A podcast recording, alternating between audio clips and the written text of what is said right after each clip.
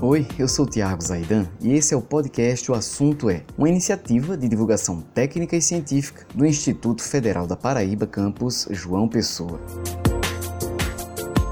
O nosso assunto de hoje é bicicleta, mas o foco não vai ser a bicicleta como objeto para o lazer ou para a prática esportiva. A ideia é discuti-la como um modal de transporte, como uma alternativa para a mobilidade urbana. Primeiro, o arquiteto urbanista e professor do IFPB João Pessoa, Manuel Farias, nos traz uma reflexão sobre o transporte individual no contexto das cidades. Na sequência, a professora da Unifacisa e diretora do Lab Rua, a arquiteta e urbanista Aida Pontes, compartilha conosco a sua experiência como ciclista. A Ida utiliza a bicicleta como um modal de transporte de fato.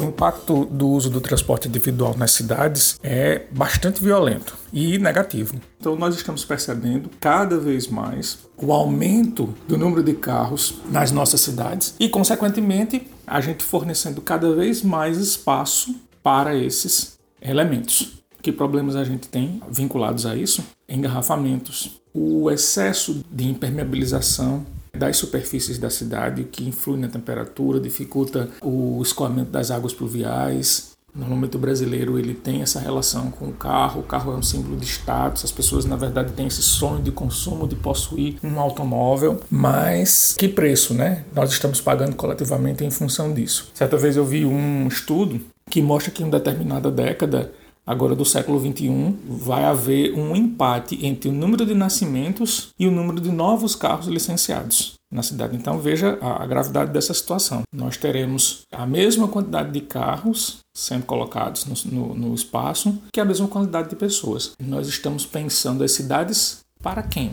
Para as pessoas ou para os carros? A gente já sabe hoje que uma imensa parte do território da cidade é ocupado pelo, pelo automóvel. Eu acho que a gente está num processo de pensamento, de reflexão acerca dessa questão, justamente para entender que as cidades devem ser feitas para as pessoas e não para os automóveis. É urgente a gente repensar esse modo de transporte, começar a investir maciçamente na questão dos elementos de transporte coletivo, que são mais eficientes, vão transportar um número maior de pessoas.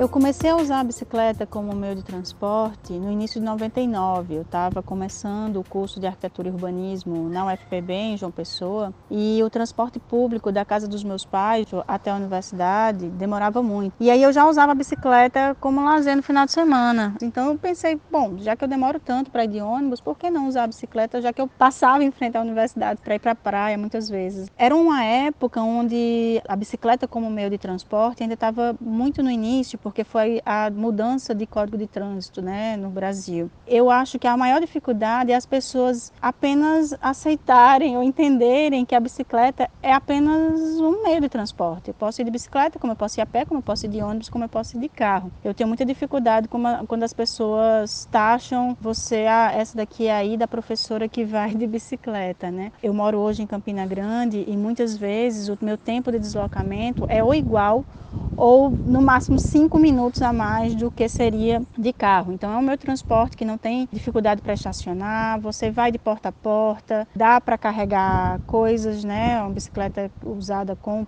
com a ideia de ser com meio de transporte, você tem bagageiro, você pode usar bolsinha. É um de transporte que é rápido e fácil para deslocamento, eu diria de até 7 quilômetros. Estar na rua de bicicleta faz que você esteja exposto tanto para o bem quanto para o mal, vou falar assim, né? Eu tenho um projeto que é o Frases que eu escuto de bicicleta, mostrando as frases que eu escuto apenas por estar de bicicleta, seja em relação ao meu físico, à minha roupa, seja em relação à minha bicicleta. Eu comecei quando eu escutei uma vez umas duas senhoras que espia doidice de bicicleta, porque tem essa relação. E aí a gente tem sempre todo todos os ciclistas têm experiências boas e experiências ruins. Eu tive um acidente de, de bicicleta com carro. Num girador, um motorista passou todo troncho, digamos assim, no girador, bateu na minha roda da frente e eu caí. Não quebrei a bicicleta, só fiz me arranhar eu fiquei com muito medo na hora de vir outro carro por trás. Mas é impressionante que parou um monte de carro como se fosse me protegendo. As pessoas desceram, me ajudaram. Felizmente eu não peguei a placa do carro que bateu em mim. E foi o único acidente que eu, que eu sofri nesses mais de 20 anos usando a bicicleta como meio de transporte. Tem muita fina que a gente leva, né? Tem um, uns gritos tipo, tá de ignorância, sai, sai do meio da rua, né? Sai da rua. Acho que um que me marcou muito foi um, um ônibus. Eu estava na faixa de, de ônibus aqui em Campina Grande, na Avenida Canal, porque não tem um outro lugar mais seguro para estar.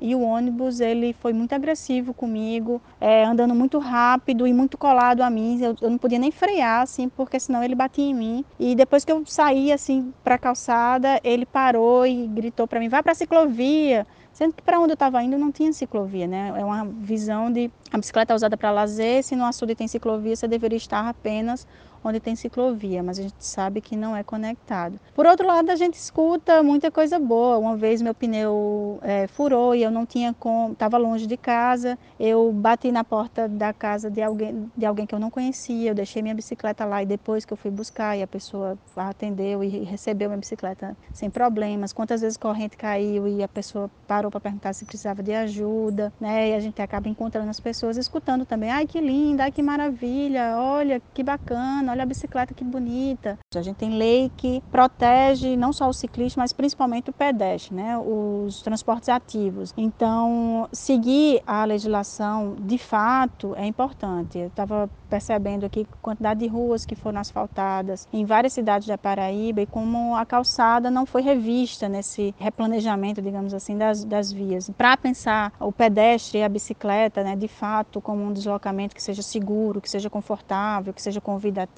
primeiro tem que colocar realmente na prioridade. A gente ainda tem uma prioridade massiva para um transporte motorizado individual, né, para o carro. A recomendação que eu dou é realmente acreditar que a mudança para os transportes ativos é mais positiva para a cidade em diversos aspectos, social, é, de saúde, de inclusão. E aí, nesse sentido, não só a infraestrutura, a gente sair daquelas propostas, ah, eu vou criar 50, 100, 400 400 quilômetros de ciclovia, porque é um número que não quer dizer muita coisa, porque pode ser que se crie várias ciclovias ou ciclofaixas que liguem nada a canto nenhum, que não estejam realmente onde está a demanda, não só a demanda existente, mas uma demanda escondida aí. Você criando ciclovias e ciclofaixas, estrutura conectada, você atrai mais ciclistas. Mas pensar em outras políticas do tipo um incentivo para que os estabelecimentos tenham vestiários né, no nosso clima. A gente viu outros países incentivando através de impostos. Então, a gente pode pensar num, numa política efetiva que vá além da infraestrutura e, principalmente, uma campanha educativa eficiente, séria e constante para que, mesmo não tendo infraestrutura, os ciclistas e os pedestres né, sejam respeitados e priorizados.